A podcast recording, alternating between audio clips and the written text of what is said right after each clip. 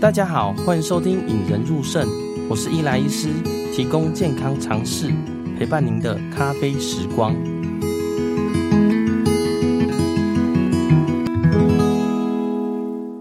呃，今天很开心，欢迎中国医药大学附属医院的高压氧主任廖伟志医师来到我们节目上。哎，伊莱医师你好，哦，学长好哦，其实跟学长认识很久了啦，在大学时候其实。打桌球的嘛，就是学长手把手来教我们啊。其实当时还记得住院医师面试的时候，其实还是学长招揽我们。想一想也，哦，应该有十年以上了，也是很久了哦。差不多十年啦，没有十年以上啦。哦哦，对，差不多十年。对对对，我们我们其实还是还是。不过我们认识很久了，大概你大一大二我们就认识了哦。哦，对哦。哦，学长，那时候我进去的时候，学长你还是。就是哦，对啊，那时候一开始还打球，打球是学生的时候啦，哦，几十年前的事。对，啊，其实今天的主题呢，对学长比较不好意思啦，有点点大材小用，嗯、因为其实我们平常看门诊最常被问的问题之一就是咳嗽嘛，那大概有十个有一半以上都会说啊，我家里有扫啊，然后会咳嗽，然后有人是痰咳，有人是干咳，有人。就像最近啊，一堆人来的人，每个查体认识，每个人都说：“哎、欸，我喉咙痒痒的，喉咙不舒服。”然后就是在问的时候，就是一下痰咳，一下干咳，一下喉咙痒痒的。所以想要问，请廖主任来跟我们讨论一下，说：“哎、欸，那这个咳嗽啊，一般是例如说我的，我今天这样咳了几声，我要怎么去看？说我的咳嗽要怎么判定呢？像最近呃，可能隔壁就或者是对面就确诊了嘛，然后我要怎么判断这样子呢？”是咳咳咳嗽，其实临床上算是很常见的症状。那处理上就是也有简单，也有困难。所以，诶、欸，尤其咳嗽，最近真的是大家比较敏感的问题。嗯、就是身边有一个人咳嗽，可能担心，我们自己都很担心。那一一般咳嗽，我们还是会以时程跟它的性质来分辨呐。所以一一般我们如果去定义慢性咳嗽，我们会说。嗯四周以上，那有些书本会写八周以上的咳嗽，如果没有好的话，我们就定义成慢性咳嗽。哦，慢性咳嗽。那以急性咳嗽来讲，其实我们最常见的大概就是一些呼吸道的感染，例如病毒感染，就像现在其实，诶，COVID 其实就是一个诶病毒感染。那慢性的话，就会有相对比较多的其他的问题，例如一些慢性的支气管炎啊，那像一些嗯不明的气喘。或者是大家会担心的肿瘤等等的，嗯、所以其实咳嗽在临床上面算很常见。那大部分的咳嗽并不会太难处理，不过有一些少见的诶、欸、一些原因值得，就是有有时候就需要花一些功夫去去查。对啊，就像我们这样常常就有人问我们啊，其实我们大概就是也稍微讲一些原理，但是像很多人在担心咳嗽，就是说担心自己得了什么啊病嘛，像最近就是快筛阳性或者肺癌啊。但是，对，有人在问我们说：“哎、欸，奇怪，为什么我今天会咳嗽呢？就是就是突然就 怎么喉咙会痒，或者怎么我突然想做这个咳嗽的动作？我们身体有没有什么生理机转或什么原因会让我们想要咳嗽嘞？”咳嗽其实是一个很基本的反射，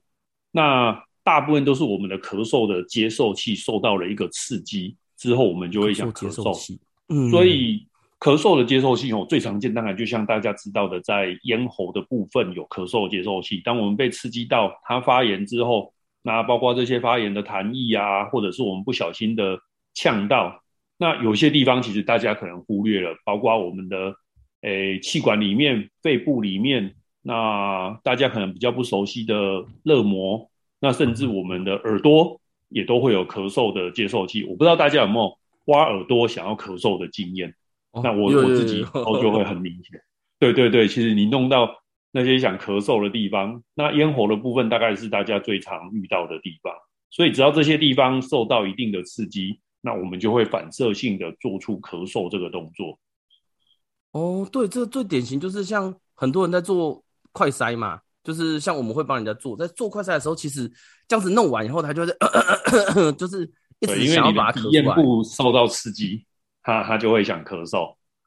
哦，嗯，诶，那学长像脚上像例如好了，我今天是刚学长提到一个急性咳嗽嘛，像最近大家很多人会有些急性咳嗽啊，像我们急性咳嗽会感觉说，哎，很担心什么 COVID nineteen 啊，或其他的原因。那像急性咳嗽，我们会怎么自我判别说急性咳嗽会有什么怎么样的原因？说像是例如有痰啊，或什么呃咳得掏心掏肺，或是怎么样？我要判断说，哎，我急性咳嗽有可能是哪些原因吗？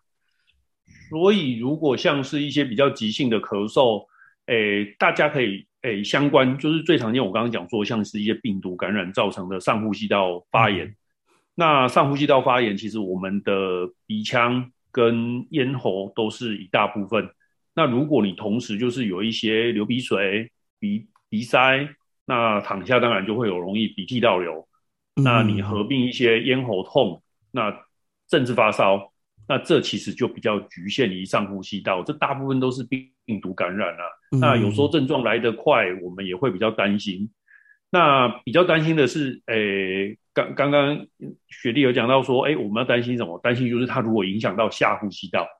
影响到下呼吸道就是指我们的肺部。所以如果你的这一些咳嗽合并了，你有呼吸困难、胸闷，甚至胸痛，诶、欸，这些就是我们一般感冒不会发生的。这时候在急性期，有时候肺炎它来得快，几天的时间就有可能了。这时候如果有下呼吸道的症状，我们就应该及早就医。那可能很简单的让医生做理学检查，看有没有呼吸的异音，或者进一步的胸腔的 X 光是一个很好的诊断的利器，又快又方便。所以这是急性的咳嗽，我们可能比较需要去注意的地方。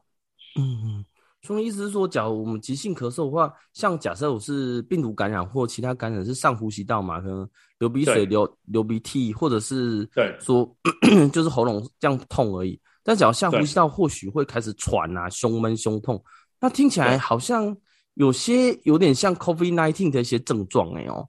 对，的确，COVID nineteen 我们目前看的，大家可以看那个指挥中心就会讲说，诶，中重度的肺炎。诶，它影响到肺部的时候，它就会有呼吸困难的症状。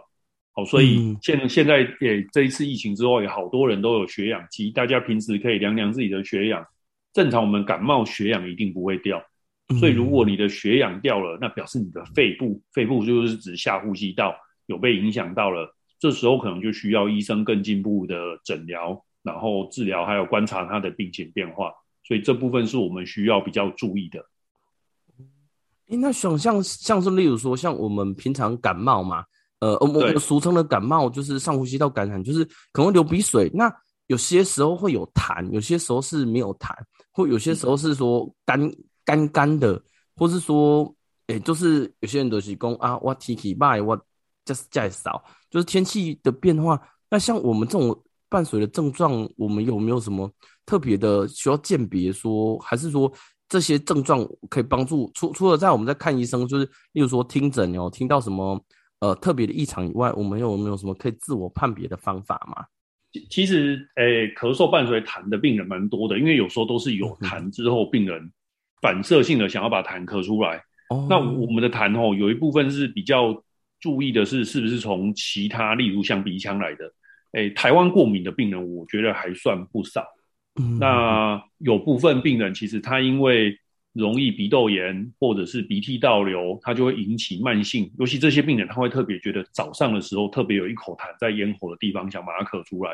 所以他其实肺部这种病人来听起来都是干净的，那反而是一些鼻腔慢性鼻炎需要去药物的控制治疗，或者是好好居家的那一些过敏源的控制，会让他症状缓解很多。嗯，哦，那这个。哎、欸，其实我早上我都觉得早上会觉得一口痰，我不知道是起床的时候喉咙有一口痰，对不对？对，好像哎哎、欸，但是咳完就整天就都没事了。对对，就就是早上这一个这个这个咳嗽其实蛮有趣的啦，就是像台湾有一些，哎、欸，他他就是我们刚刚都在讲急性期的咳嗽嘛，那如果慢慢我们讲到慢性的咳嗽，哎、欸，像这种过敏性鼻炎、鼻涕倒流的病人，那有一些是食道逆流，他因为。嗯，哎、欸，晚上的时候躺下来，食道容易逆流，刺激到咽喉，他也会。那有一些病人，他有时候可能是有一点容易打呼。哦，如果你觉得打呼的病人，哦，林医师你会打呼吗？我我我其实我就觉得这件事情哈，问本人大部分都不知道。我们看诊的时候是需要问他的枕边人。哦，那会打呼的人哦，他晚上睡觉的时候他会张口呼吸。嗯，所以。因为他整个晚上嘴巴都张开，所以呼吸他都是张开口。他早上起来会觉得整个嘴巴好干。那、嗯、因为整个咽喉整个晚上都是那个气流在经过，所以他的喉咙起来就很痒，很不舒服。他起床的时候也会有咳嗽，然后嘴巴很干，甚至有时候会有一些口臭的情形。那那那就会跟他诶、欸、晚上打呼会有相关性。诶，这个感觉就是我哎，就是早上 很痒，你问一下你，可以你问一下你的枕边人，这个本人都不会知道。哎，那像那食道逆流、打呼以外，还有没有什么？就是慢性咳嗽，就是大于八周嘛，就是两个月以上的慢性咳嗽，还有没有什么特别需要注意的吗？所以慢性咳嗽，我们就会诶、欸、想到的一些病，就是其实急性咳嗽大部分都在诊所啦，因为我目前还在医学中心服务。其实慢性咳嗽就会找到我们来。那几个慢性咳嗽的原因吼，可能大家也可以注意一下。例如抽烟或工作相关的肺阻塞，以前叫做哎，我们叫 COPD，那现在叫肺阻塞，就是常它因为因为外来的哎吸入物质造成肺部慢性的发炎，那它可能造成肺部的阻塞。这时候在临床上面，如果遇到相关的状况，可能需要 X 光或肺功能。那有一些是诶。嗯，气喘，气喘其实台湾的病人算不少，会跟他一些过敏史有关系。那除了呼吸道的疾病，当然大家怕的就是台湾有一些感染症，例如肺结核。其实肺结核从我开始当主治医师这十年来还不少，可是我觉得这几年是在减少中。但肺结核在台湾的肺部疾病仍然算不少见的问题。嗯，所以我觉得，哎，如果真的大于，哎。两个月、一个月以上的慢性咳嗽，甚至有体重减轻、不明原因发烧，照 X 光这是必要的筛检工具。那少部分大家其实我故意把它放在最后面，大家都会想到说啊，会不会长肺部的肿瘤啦？嗯，那肺部的肿瘤，当然不管是原发性的或转移性的，都可能会有诶、欸、慢性咳嗽的原因。那最后最后一个哦，就少部分就是其他引起的啦，像诶药、欸、物。以前有一些药物很有名的高血压药、降高血压药，其实会引起咳嗽。嗯、我想林医师应该很有经验。嗯、那但是现在就是像呃，肾脏科医师、心脏科医师都对这些药很熟悉的。然后我们有很多其他取代的药物，其实开这些药物相对现在也比较少一点。不过我我承认这个会引起咳嗽，这个降血压药是很好的药物啦，对于心血管的保护都有蛮高的效果的。嗯，那其他就一些少见有趣的。很很少见的的的案例了啦，嗯，所以大部分就是刚刚讲的慢性的气管发炎、肺阻塞、气喘，或者是感染性疾病哦，就是像诶结核，那还有肿瘤，那其他就是刚刚最早讲过的一些外来的不是肺部的原因，像诶鼻涕倒流、食道逆流或其他构造性的问题，那最后就是考虑药物或其他。各式各样啊，有些其他对我们刚刚讲的咳嗽的慢性的刺激，都有可能有一些慢性咳嗽的情形。嗯，刚刚学长讲到说，就是例如说像呃肺阻塞、气喘，或者是像肺结核、肺癌，那像一般呃这些大概都还是到医院或者说到诊所型才能照 X 光做肺功能嘛，才能进下一步治疗嘛，对，对不对？嗯。可是说其实有一些比较简单的。呃，其其其实这一些，我我觉得，嗯，我我觉得病史还是最重要啦，就是病人的临床的症状，你要诊断他肺阻塞，他应该是有诶一二十年的抽烟的经历，嗯，那或者是他的工作是长期于粉尘里面的工作，所以他才会造成他慢性肺部的发炎，然后肺部的阻塞。那像气喘，气喘哦，它很特别，它就是本身一个。身体过敏性的疾病造成气管在发炎，那它很特别，它就是好的时候可以跟正常人，那恶化的时候，它可能有一点咳嗽，有一点痰，有些病人可能开始呼吸有喘鸣音，那会时好时坏，所以气喘有时候会被当感冒，但是理论上我们不会常常感冒，就是我们那种气喘的咳嗽或者是痰，就是会好好坏坏好好，所以如果你觉得你这个咳嗽痰的情形比一般人感冒的频率多很多。有时候你要想到说啊，我好像是可能是气喘哦。那气喘因为是过敏性嘛，所以它常常会伴随一些过敏性鼻炎或过敏性皮肤炎。那它可能在年轻一点的时候，因为它是体质的关系，就跑出来。嗯，那肺结核就是慢性病啊，就是一般比较诶，就是相对容易感染之后，它会有一些发烧，然后体重减轻等等的，或者是它有接触史，好、哦，这时候就要注意。那肺癌的话，变化当然就比较多了啦。其实，如果是原发的一颗肺癌只有，单独一颗，其实不太会引起呼吸道的症状。其实会引起症状的时候，都是肿瘤都有一定的大小，然后侵犯到重要我们刚刚讲的大的支气管等等，或者是他有时候有一些转移的症状跑出来，病人才比较会有症状。不然，其实很早期的肺癌，哎，目前来讲以症状有症状来表现，其实非常少，大部分都是。诶，早期的肺癌很多都是诶一些筛检中间发生的、发现的。我就是像大家民众最担心说啊，我少我我咳嗽会不会是肺癌引起的啦？但实际上听起来应该是它的比例是有，但是其实假如说你是一个慢性咳嗽，或许其他的原因可能要先检查一下嘛。因为常常在问病人说，哎，你有没有你的慢性咳嗽？然后问起来就是抽烟三十年，然后跟我说呃都很健康，但实际上抽了很久。对。有些病人他自己也蛮甘愿的，然后就说啊，我的假婚的少，那不嫁的咖啡少。哦，所谓的婚少嘛，对不对？对，他自己也会知道，说我这个就是抽烟造成的啦。但是，诶、欸，造成咳嗽倒是病人还好，但是我觉得如果影响到肺功能这部分，其实，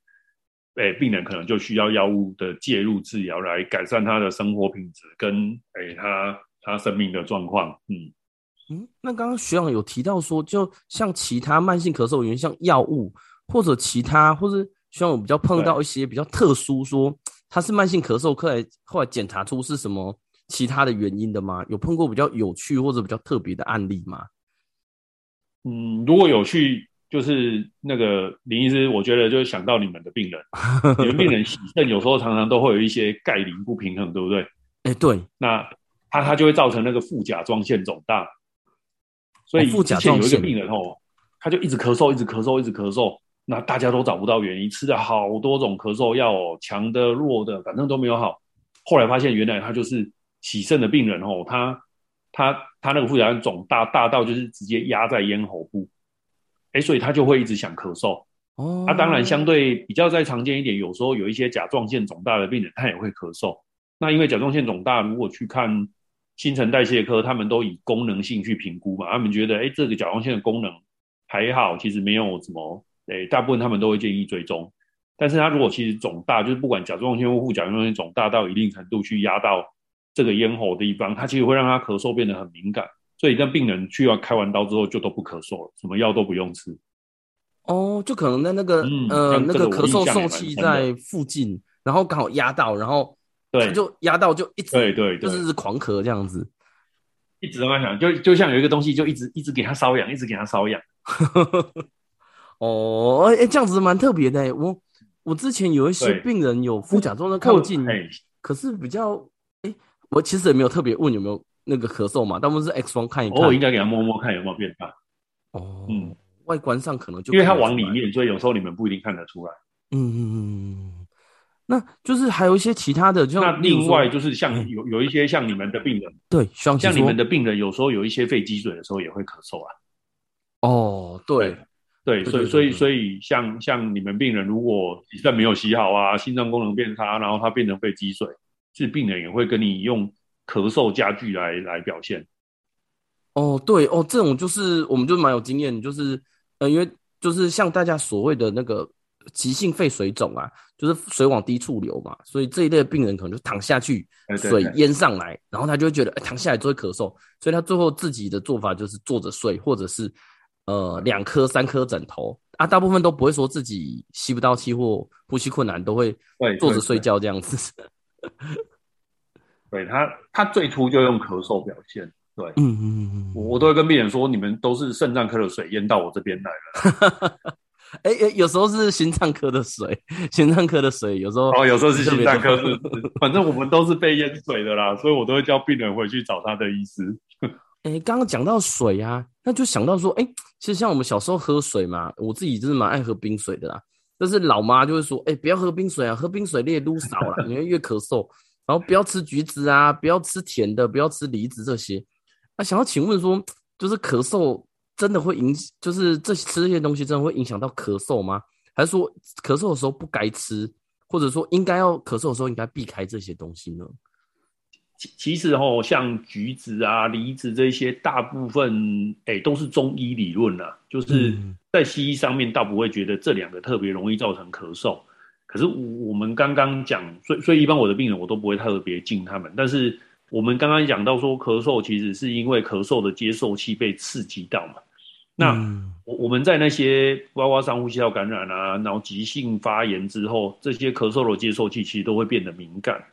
那敏感之后，其实它稍微受到刺激，它就会比平常更容易引发你的咳嗽。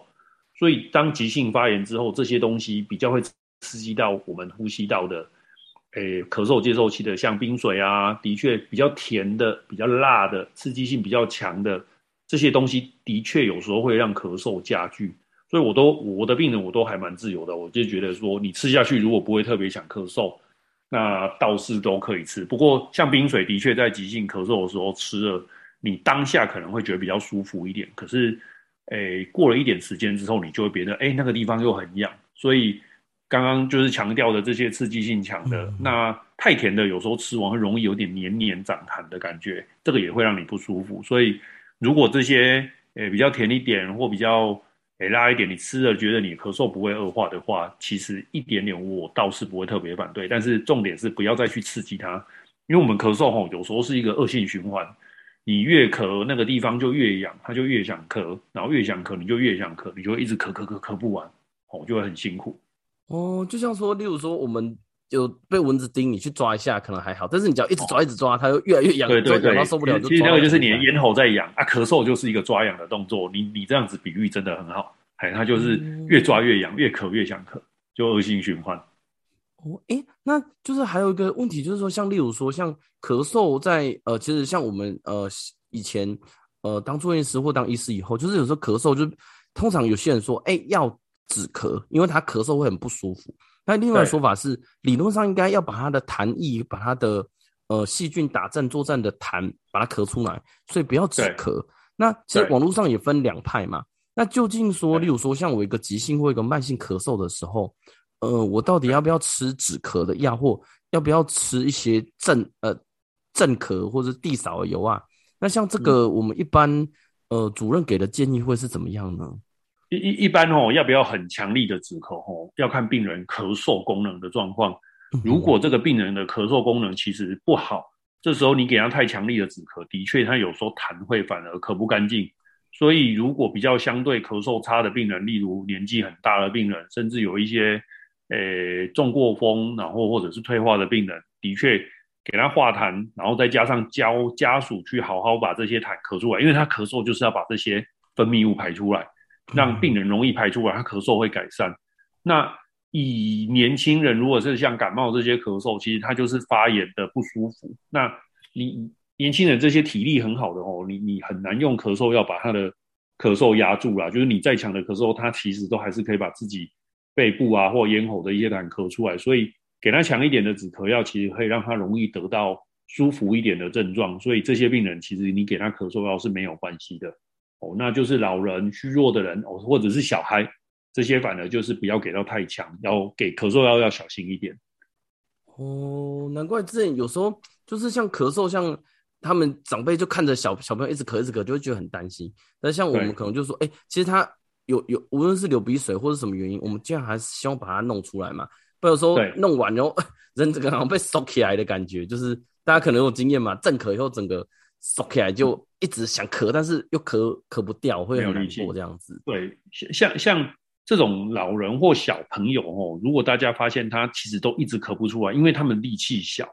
他们没有办法做很有效的咳嗽，嗯、所以有时候一些物理治疗，例如很有有有有有效果的去做，帮他做拍痰，甚至做滋胃引流，让他用比较小的力量就可以把